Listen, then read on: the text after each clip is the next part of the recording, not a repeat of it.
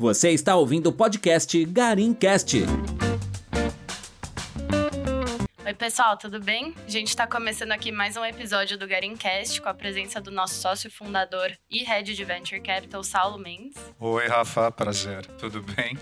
É, tudo bem. É, obrigada pela sua presença, Saulo. É, eu trouxe ele aqui para dividir com vocês um pouquinho desse universo de venture capital que vem crescendo cada vez mais no país, né? E só esse ano, os investimentos em venture capital bateram um recorde, chegando a mais de 33 bilhões de reais investidos. Então, queria contar um pouquinho para vocês sobre essa classe de ativo que está super em alta, né? Como investimento alternativo e complementar a uma carteira de investimentos tradicional. Então, para poder contar um pouquinho, eu queria começar passando a bola para o Saulo e perguntando como é que você definiria Venture Capital para os nossos ouvintes. Pois não. Então vamos lá. O que é Venture Capital? É uma modalidade de investimento, como você bem disse, é, faz parte aí desse universo de alternativos. Normalmente é um investimento sem liquidez e a natureza dele estou focado em empresas que estão começando. Então são empresas que uh, normalmente são startups, né? Estão na sua fase inicial e a gente investe sempre participações minoritárias e compra um pedacinho do equity, compra um pedaço dessa empresa e ajuda nesse desenvolvimento. Na hora de montar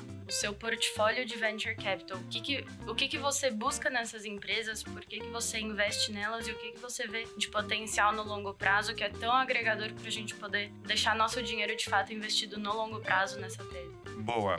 É, primeira coisa, em termos de tese, a gente busca o que, é, que a gente chama de transformação digital. A gente viu aí pós-pandemia uma tendência muito forte em tudo que é digital e essa mudança ela veio para ficar. E a gente está olhando então tese, tese onde eu possa de repente utilizar ferramentas como uh, machine learning, né? Eu posso usar inteligência artificial e um, e um extrato desse, dessa inteligência artificial através de machine learning.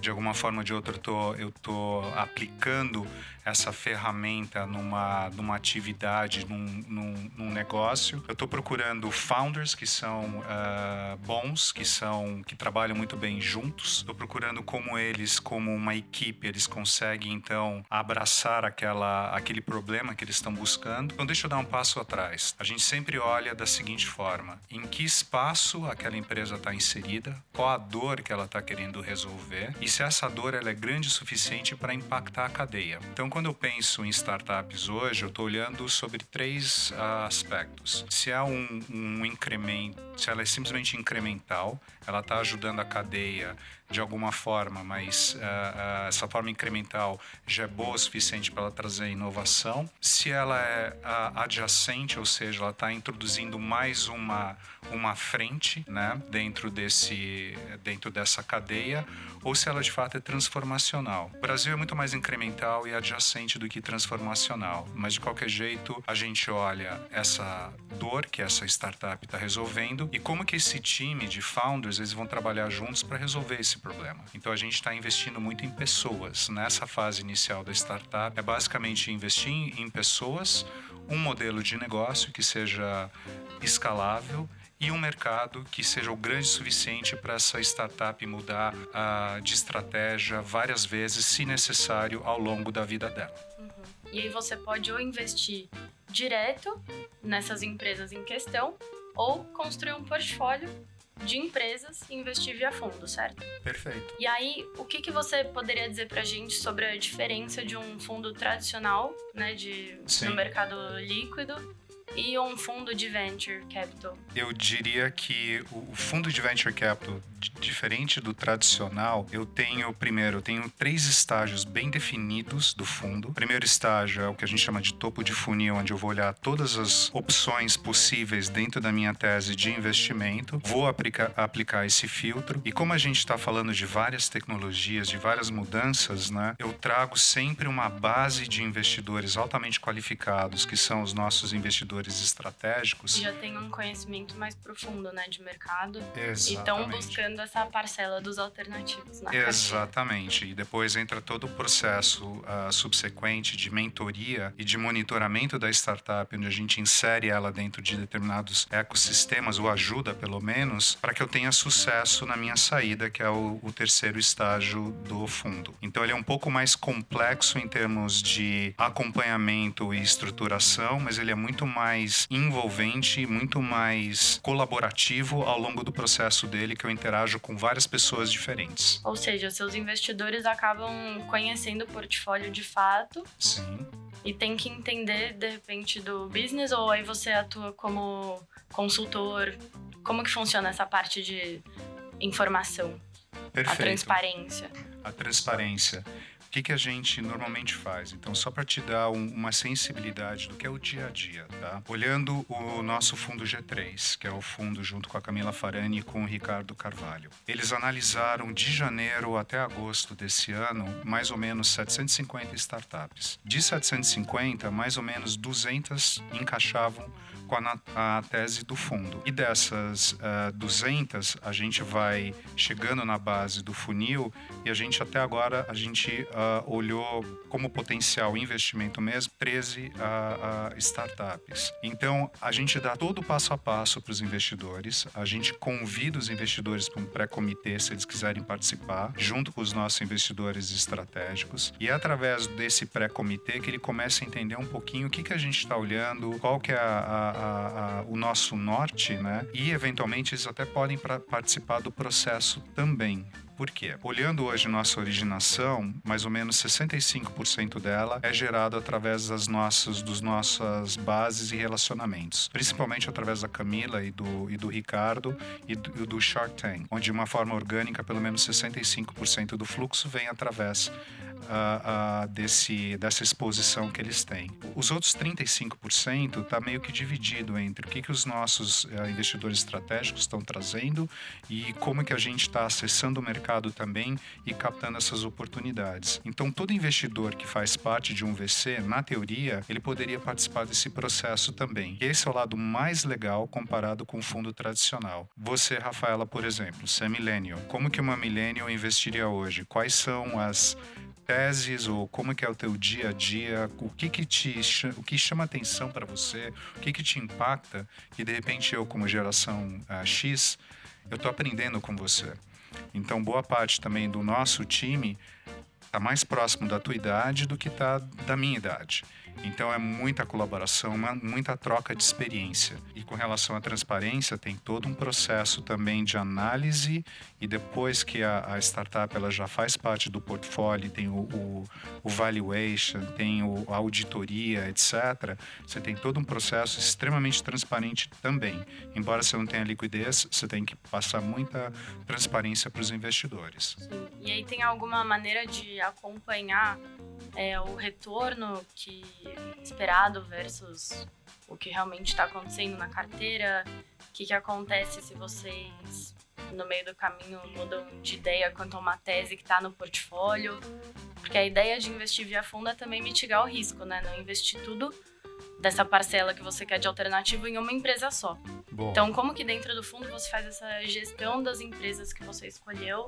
Porque num fundo líquido, tradicional, você pode comprar e vender a ação em três dias. Agora, investir o capital do investidor numa empresa que você apostou e fez a série A, a série B, enfim, como que você faria esse desinvestimento se necessário? Super, boa pergunta. Por ser líquido, a gente não tem a mesma, o mesmo benefício né, de um fundo tradicional. Então a gente tem, tem que estar muito assertivo do momento que a gente faz topo de funil até chegar na base, a gente selecionar, tem que estar bem encaixado dentro da nossa tese, seguir as métricas né, que a gente está tá, tá buscando dessa empresa e Hoje a gente conta cada vez mais com esse universo corporativo. Então, quando eu olho hoje o, os corporates, como eles estão se posicionando e como que eles estão incorporando essas startups, pelo menos 30% do fluxo hoje de oportunidades de investimento está sendo gerado através dos corporativos. Então, a gente sabe que existe um ciclo aqui de investimento. Quando eu pego, por exemplo, um fundo de venture capital prazo de 10 anos, eu sei que o prazo médio que uma startup tem que ficar no meu portfólio é de aproximadamente 5 anos, né? Então, eu tenho esse período aqui como potencial desinvestimento dessa startup. Então, muita coisa pode acontecer ao longo desses cinco anos. Né? Eu posso eventualmente encontrar um comprador para essa startup, fazer um deal de M&A, arranjar um investidor corporativo. Você consegue ajudar a startup, então, de algumas maneiras, para não sair tão no prejuízo. Assim, Exato. Assim. Write-off, quer dizer, que a gente chama de prejuízo, isso acontece. A gente já modela o retorno baseado em certas premissas aí de, de write-off, mas o objetivo aqui é ser o mais assertivo possível. Então, de novo, por conta da não liquidez, eu tenho gatilhos aqui para mitigar esse risco, mas eles acontecem em determinados estágios da, do investimento. É, acho que faz sentido, né? E justamente a tese de ter um fundo de VC é o mais legal para a gente poder proporcionar diversidade, diversificação, desculpa, para os nossos investidores, que é toda a tese de investimento, como perpetuar capital às próximas gerações, ter ganho de capital nas carteiras, mitigar risco. Então é legal a gente poder passar para os ouvintes que não necessariamente eles precisam escolher uma empresa só para estarem investindo, e sim um fundo que tem um portfólio com uma tese em que eles acreditam que, que impacta eles também. E aí, falando da geração de millennials, né, que agora sim. tá todo mundo querendo investir em empresas ESG, estão tentando implementar essa cultura nas empresas já mais tradicionais.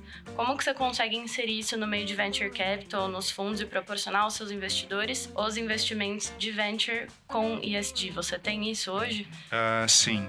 Então, indo, por exemplo, a parte de encontro que você eh, mencionou sobre os millennials, né? Quando a gente olha hoje a força de trabalho, mais ou menos 35% hoje da força é, constituída por uh, millennials. A tendência é a gente chegar com quase 70%, se não mais, daqui a uns 5, 6 anos. Então, existe já toda uma forma de você uh, uh, olhar o trabalho, utilizar ferramentas, aplicar essas ferramentas, então, no seu dia a dia, etc., que os milênios já fazem de uma forma muito diferente do que a minha geração faz. Já é mais né? natural é mais natural para vocês. Então aqui vem muita coisa de tecnologia nova que está em ebulição. Por exemplo, low code. A gente está começando a falar um pouquinho sobre o que é low code. Quando eu olho todo esse crescimento digital e olho todo esse gap de desenvolvedores, de programadores que a gente tem e esse gap vai aumentar, a solução de low code é uma solução muito inteligente para a gente, uh, entre aspas, nós que não somos programadores, a gente trabalhando em equipe, a gente vai poder desenvolver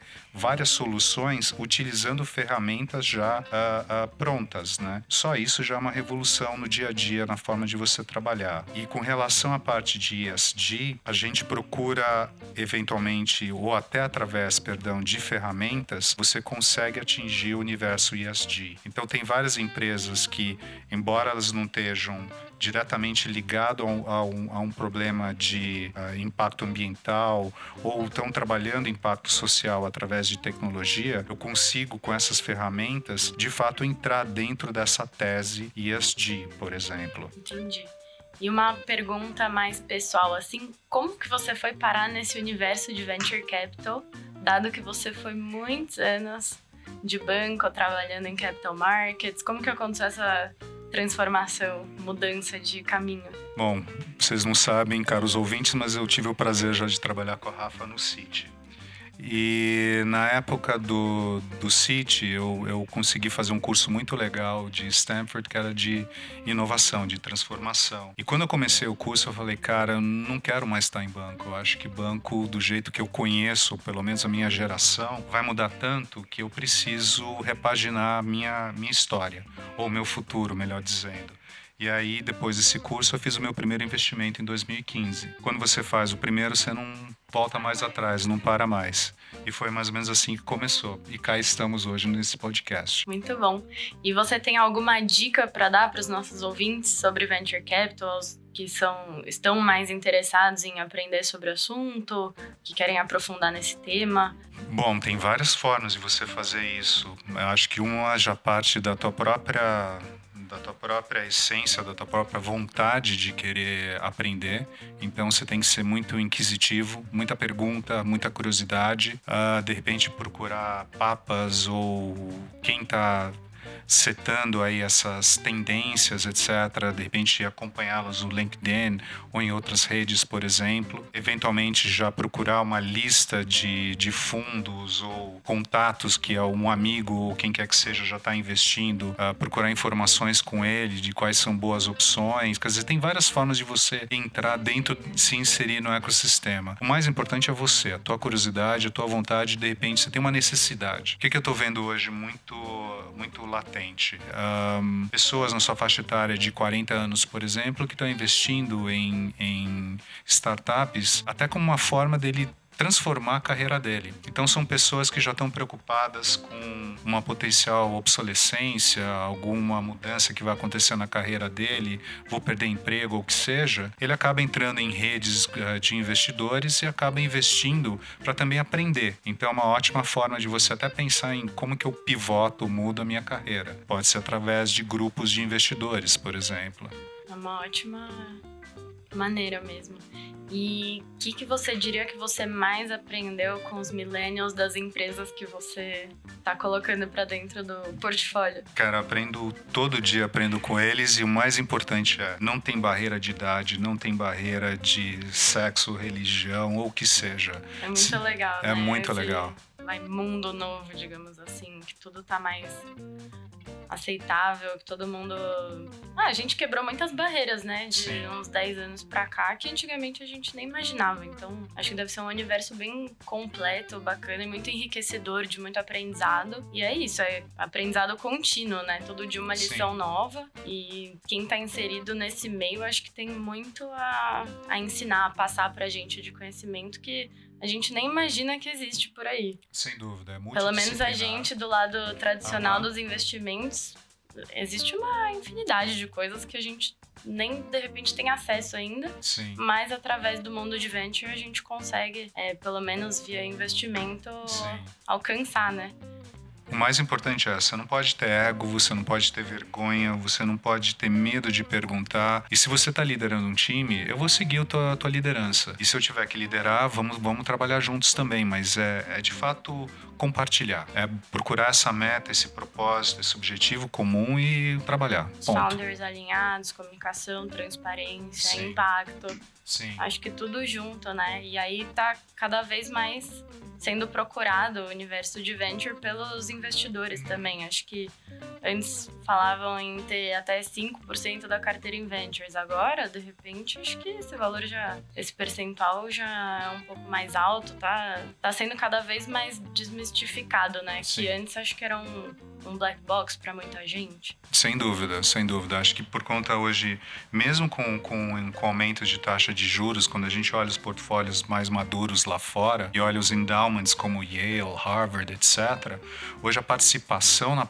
na, na nesse, nessa parte de alternatives ela é muito alta. Talvez seja superior a 20% hoje em dia nesses portfólios, né? Eu acho que é uma tendência, principalmente hoje olhando empresas, quanto tempo uma empresa, por exemplo, ela fica listada no S&P ou, ou, quanto tempo uma empresa hoje ela ela sobrevive, né? Sem inovação, sem tecnologia, esquece. Não vai lugar vídeo que está acontecendo com o Facebook agora, com, o Meta. Ele criando uma holding e debaixo da holding colocando uh, Facebook, Instagram, WhatsApp, etc. E indo para esse universo virtual do, do, do metaverse. Né? Isso está tá acontecendo agora. O que veio com a pandemia, ela simplesmente acelerou todos esses processos. E muitas empresas não estão preparadas, até países, né? Porque Sim. tudo ocorre com um delay no resto do mundo. Então, acho que cada vez mais a gente vai ver aí falar de venture capital, das investidas, como que a gente faz para juntar ESG com venture capital, aumentar o percentual nos portfólios, os millennials querendo investir também. Sim. Que o pessoal já está começando a criar uma cabeça mais de poupança mesmo, né? Acho Sim. que as gerações mais novas. Então acho que tem um caminho bem legal aí pela frente. E eu queria convidar todos os ouvintes, se tiverem alguma dúvida ou quiserem ouvir algum tema aqui que a gente ainda não abordou, puderem deixar alguma ideia aí, vai ser ótimo pra gente poder agregar mais para vocês. E eu queria agradecer a presença do Saulo. Rafael, um prazer, obrigado. foi, uma, foi uma conversa bem enriquecedora, esclarecedora e eu espero que vocês tenham gostado. E a gente se vê no próximo episódio. Obrigado. Obrigada, pessoal. Obrigada, Saulo. Tchau, pessoal.